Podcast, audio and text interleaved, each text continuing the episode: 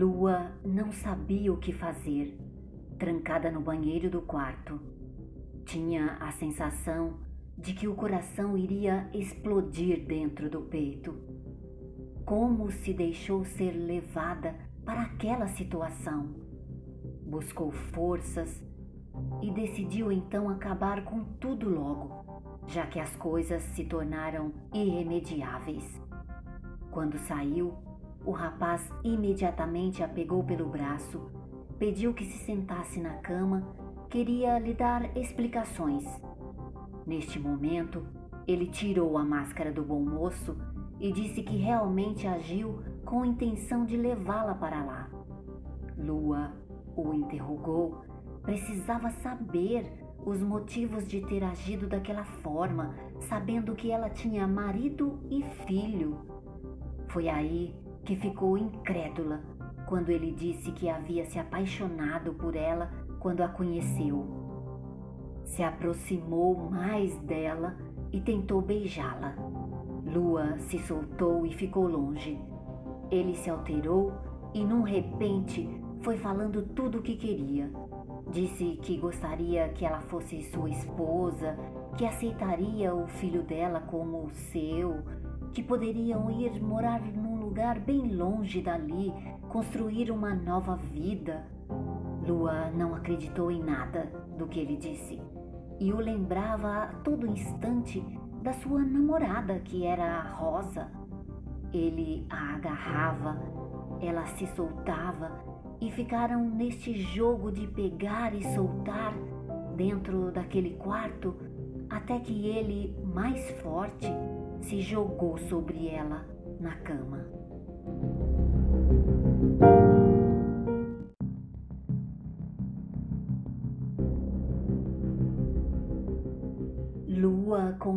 Todo o medo do mundo dentro de si, implorou que ele a largasse começando a chorar. Quando ele a viu chorando, a soltou. Sentaram e ele disse que não queria lhe fazer mal nenhum, só queria um carinho, já que gostava muito dela. Num misto de raiva e nojo, Lua não conseguia nem olhar para o rosto dele. Chorava e pedia para levá-la embora. Ele aproveitou então de sua fragilidade e fez uma proposta. Disse que se ela lhe desse um beijo na boca, a levaria para casa. Como iria beijá-lo se a repulsa era maior? Abaixou a cabeça e trouxe seu filho à mente. Foi assim que teve forças para aquela barganha cruel Precisava voltar para seu filho. Fechou os olhos e encostou seus lábios na boca daquele homem que se transformou em seu algoz. Ele, por sua vez, a agarrou e queria muito mais. Levantou seu vestido e tentava lhe arrancar a meia calça. Ela segurava com todas as suas forças, chorava e dizia para ele cumprir o combinado ele a levou para a cama novamente, disse que iria sim levá-la, não iria mais forçar nada, mas só sairiam depois que ela o masturbasse. E dito isto, não dando tempo, pegou a mão de Lua e levou até o seu pênis para que fosse efetivado o ato que queria.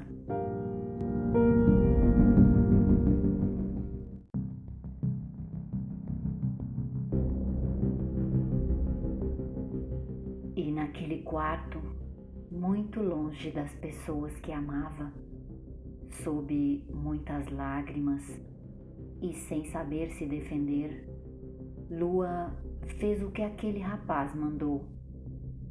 Não conseguia olhar. De rosto virado, tentava tirar a sua atenção daquele momento horrendo e pedia a Deus a chance de voltar para casa.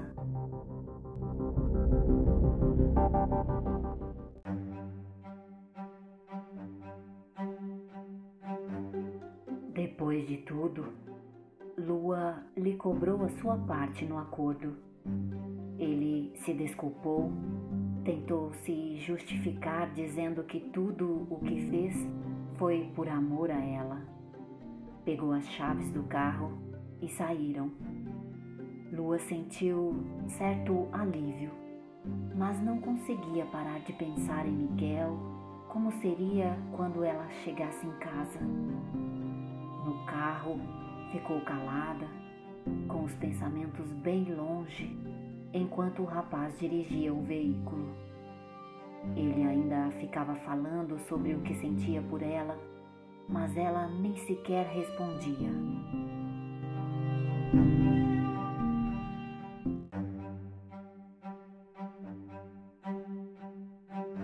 Quando Lua reconheceu o bairro onde morava, o coração acelerou e pediu que o rapaz lhe deixasse na entrada da rua e não à porta da casa.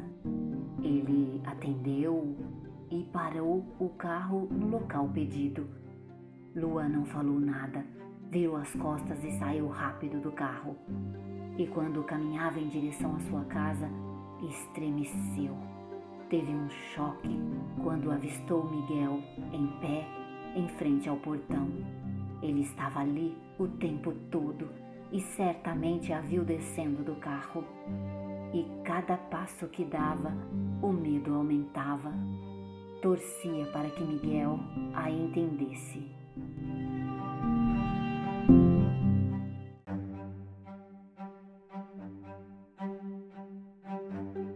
Ela chegou perto dele e a primeira coisa que ele perguntou foi sobre o carro que a levou. Quem era o rapaz do carro?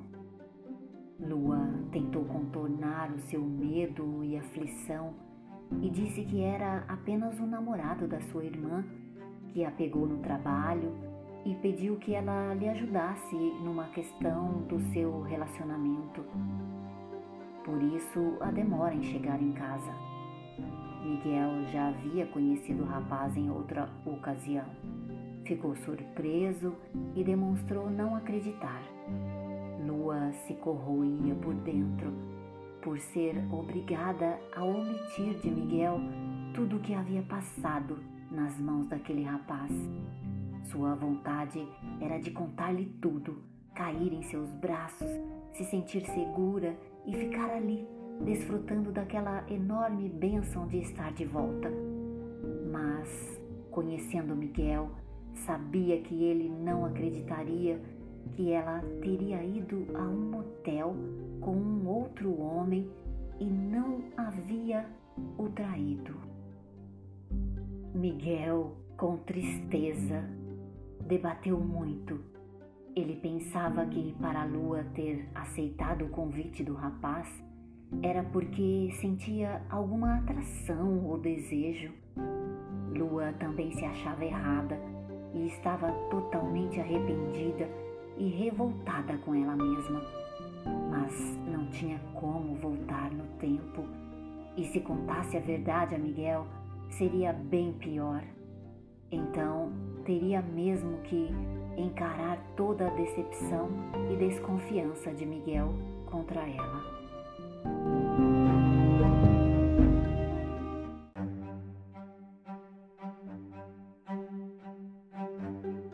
Partir daquele dia, Miguel se tornou uma outra pessoa.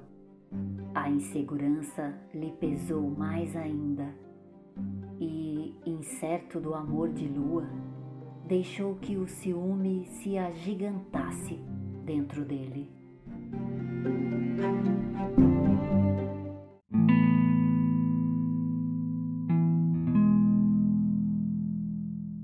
A vida de Lua mudou totalmente. Sua sogra não falava nada sobre o assunto, mas a condenava pelo olhar. O seu sogro também fazia questão de lembrar e apontar a Miguel os trágicos resultados por ter consentido que a mulher fosse trabalhar fora de casa.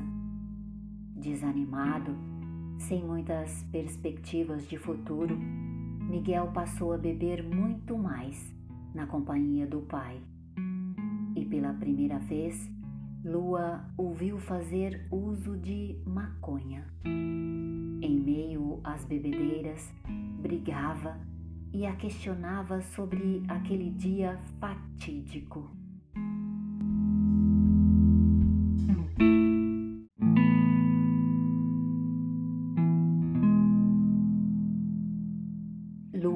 Continuou a trabalhar e era através deste trabalho que tentava esquecer todo o ocorrido. Da mesma forma que não pôde contar toda a verdade a Miguel, também não foi possível falar à sua irmã o tipo de homem que ela estava namorando. E Lua ficava completamente arrasada por aquela situação, se sentia sufocada. Mas, como a verdade sempre aparece, ela apareceu rápida demais. Na mesma semana, Miguel e Rosa se encontraram e Miguel comentou com ela sobre o dia em que o seu namorado levou Lua para casa tarde da noite. Foi um rebuliço. Rosa também passou a achar que Lua tinha interesse no seu namorado e foi tirar satisfações com ele. Foi aí que o rapaz lhe contou tudo, com um porém deu a versão dele, invertendo os fatos e colocando Lua na posição de traidora. E quando tudo chegou aos ouvidos de Miguel, a vida de Lua deu uma reviravolta. Ninguém acreditava nela.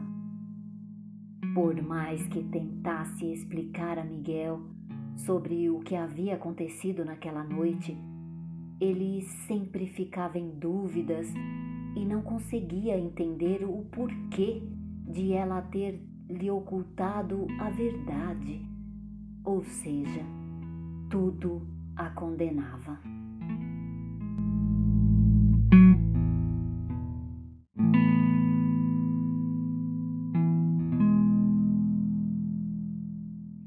Só o poder do amor e o tempo seriam capazes de restaurar a harmonia e estabelecer o entendimento entre aquele jovem casal que, a cada dia, permitia-se abater pelas agruras e armadilhas da vida a dois.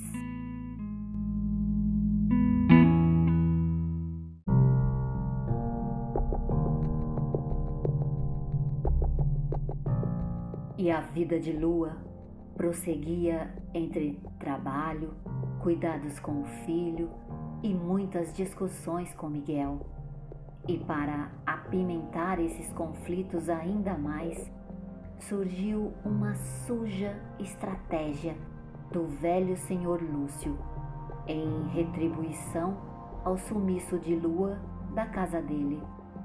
Como Miguel foi até ele desabafar, achar consolo, ele aproveitou de tudo que Miguel lhe contou e usou para atingir Lua, mostrar poder e deixar claro para ela que somente ele poderia livrá-la de toda aquela situação. Mais uma vez, Lua caiu nas garras do monstro. Ele disse que Lua havia feito coisa errada e estava mentindo. Estas palavras daquele senhor despertaram a ira de Miguel.